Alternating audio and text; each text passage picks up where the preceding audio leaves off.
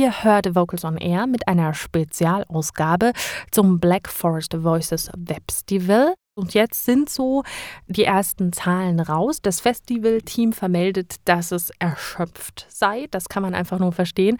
Und aber auch sehr glücklich. Und eine Zahl hat mich jetzt in der Vorbereitung total geflasht. Und zwar insgesamt wurden 27 Stunden Workshop-Zeit gestreamt an vier Tagen. Das ist eine ordentliche Zahl, also mehr als ein ganzer Tag durchgestreamt nur Workshops beim Black Forest Voices Festival 2020. Einen dieser Workshops, den hat Lukas Teske gegeben und zwar zum Thema Vocal Producing and Editing for Starters. Ein Thema, was in der A cappella-Szene immer mehr an Bedeutung gewinnt, denn viele Gruppen würden gerne eine eigene CD aufnehmen, haben aber nicht das Geld, 10.000 Euro oder mehr in die Miete eines Studios und professionelle Produzenten zu stecken.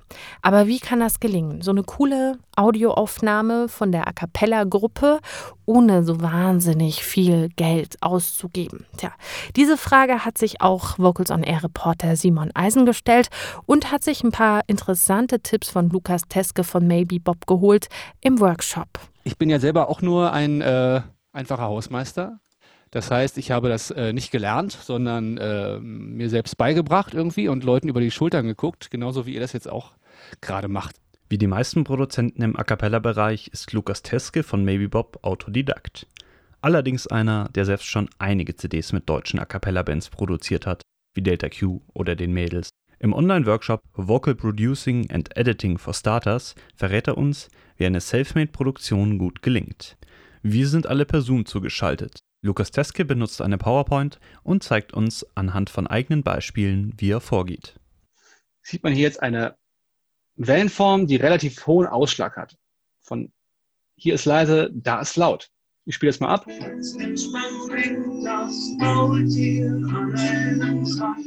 Ich persönlich habe mich bis vor kurzem kaum mit Musikproduktion auseinandergesetzt. Erst als ich beschlossen habe, mit meiner A cappella-Band Colorblind eine CD zu produzieren, habe ich mich intensiv reingekniet und hatte in den ersten Monaten einige wirklich verzweifelte Momente. Zu Beginn hat Lukas Teske aufgelistet, was man alles für eine gute Audioaufnahme braucht. Also ein Mikrofon, ein Interface, die Schnittstelle zwischen Mikrofon und Computer sowie eine gute Audiosoftware. Hierbei hat uns der Profi auch gleich einen wichtigen Tipp gegeben. Aber ich sag mal so, bei Mikros, das ist eine Wertanlage die äh, wird nicht schlecht. Im Gegenteil, gerade so äh, diese richtigen Klassiker, gerade von Neumann, die gewinnen sogar an Wert.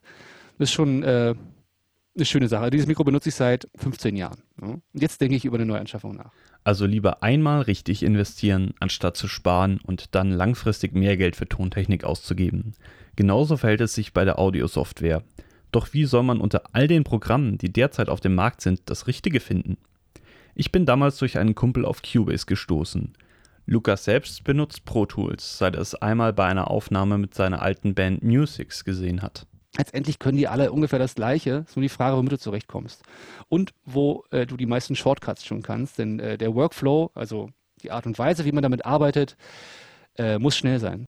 Um mit gutem Equipment eine hochwertige Aufnahme zu erzielen, ist es wichtig, einen reflexionsarmen Aufnahmeraum zu nutzen. Hier braucht man nicht in eine teure Aufnahmekabine investieren. Man kann zum Beispiel mit ein paar Matratzen eine Aufnahmeecke bauen. Wir haben damals einen leeren Kleiderschrank genommen, mit ein paar Bettlaken ausstaffiert und davor das Mikrofon gestellt. Und auch Lukas Teske hat mit Maybe Bob schon einige ungewöhnliche Aufnahmeorte für sich entdeckt. Wir haben auch schon ganz viele CDs, sage ich natürlich nicht, aber es ist wahr, im Hotelzimmer aufgenommen. Nicht ausschließlich, aber ähm, äh, da sind schon eine Menge Sachen entstanden.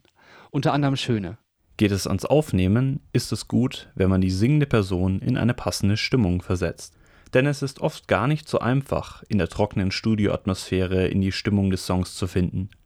Manchmal kann zum Beispiel etwas Hall helfen, damit dann die eigene Stimme nicht mehr ganz so nackt klingt. Wenn dann viele Takes im Kasten sind, ist natürlich die nächste Frage, wie entscheide ich, welche Takes ich am Ende nehme? Ich habe mir angewöhnt, mehr auf den Ausdruck zu hören, den die Performance liefert, als auf die Intonation. Das heißt, äh, wenn da wirklich eine Seele drin ist und sehr viel Herz äh, reingelegt wurde in den Gesang, aber ein Ton zu hoch oder zu tief ist, dann ähm, lasse ich das so. dann nehme ich den und kann es hinterher ausbügeln, wenn ich möchte. Bei Nachbearbeitung muss man jedoch sehr vorsichtig sein. Gerade die beliebte Editiersoftware Melodyne lädt schnell dazu ein, nach Optik zu pitchen, was das Ganze schnell künstlich und robotisch klingen lässt. We gotta make the love complete tonight. Also lieber nicht ganz so perfekt, dafür authentisch. Um die Lebendigkeit der Aufnahme zu erhalten, empfiehlt Lukas Teske, Atmer drauflassen. Ganz wichtig, wenn ihr eine schöne Spur haben wollt, die leben soll, es transportiert sich über Atem. Ja, A cappella sowieso. Ähm, bei Stimmen, viele schneiden die Atmer weg und empfinden die als Störgeräusche. Ich finde die extrem wichtig. Dürfen natürlich nicht zu laut sein, aber sie müssen hörbar sein. Obwohl ich mich inzwischen ein wenig mit Audioaufnahmen auskenne, habe ich in diesem Workshop eine Idee bekommen, was von der Aufnahme bis zum Mix alles gebraucht wird und darüber hinaus ein paar wertvolle Tipps, wie man sich die Arbeit erleichtert. Auch den Teilnehmern hat der Workshop gut gefallen. Ein Freund von mir, der da auch mit dabei war, ähm, der einfach schon eine ganze Menge Ahnung jetzt hat, hat da nochmal so einige neue weitere Sachen gefunden für, fürs Producing und auch fürs Mischen. Ihm zuzuhören ist immer, ist immer unterhaltsam, egal was er macht.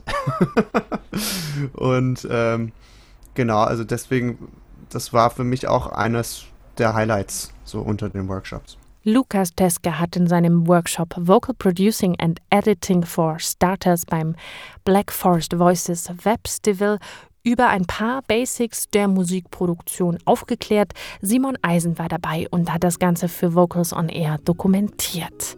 Jetzt gibt's Musik von Lukas Teskes Homebody Band Maybe Bob mit Dangerous, ein Cover von David Guetta. You take me down, spin me around, you got me running all the lights.